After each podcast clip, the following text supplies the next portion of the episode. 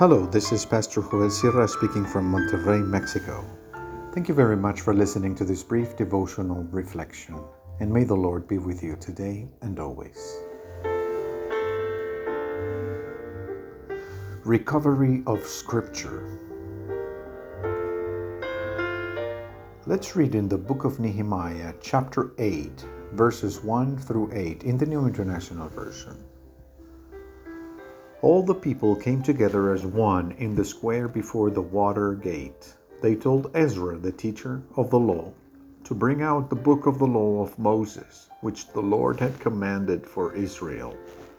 So, on the first day of the seventh month, Ezra the priest brought the law before the assembly, which was made up of men and women and all who were able to understand.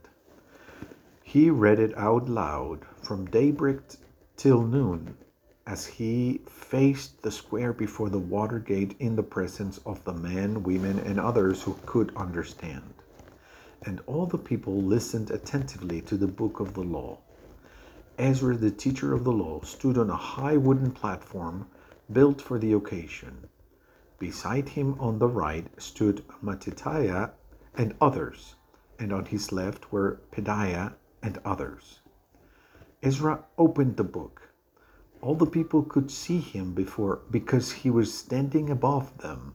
And as he opened it, the people all stood up.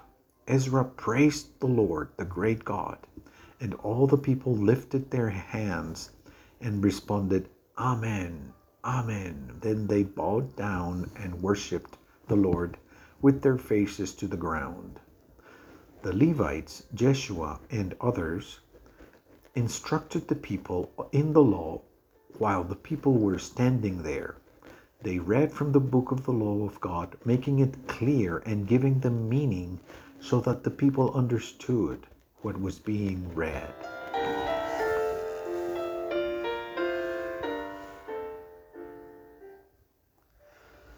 The children of Israel identified themselves by their kingship relationships, by having survived the exile by the return of, to Jerusalem after being dispersed for several decades, but they did not know what the source of their identity was.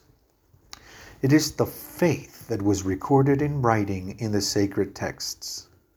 When they listened to the Holy Scriptures again in an assembly that lasted all morning of reading and explanations, explanation of the texts of the Pentateuch, the words of life that God had given to Moses, then they realize that there is something that does not match with their life.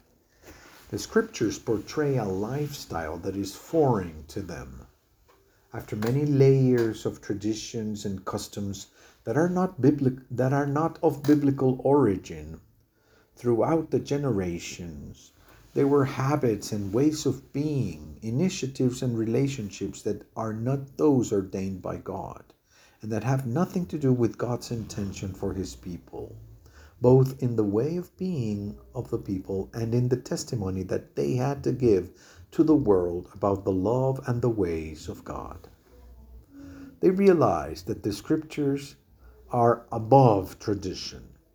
They celebrated the Feast of Tabernacles, something that had not been done since the time of Joshua, the time of the monarchy, hundreds of years. There was a time, the time of the monarchy was a time of neglect of the written word in the Holy Scriptures. Above what they learned from their parents, there is something more important.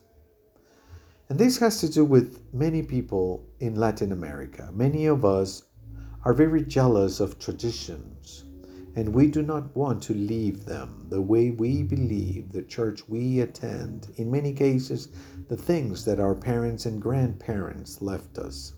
But if the truth of Scripture shows us a way of life that is far more authentic than idolatry, then we must choose Scripture over tradition.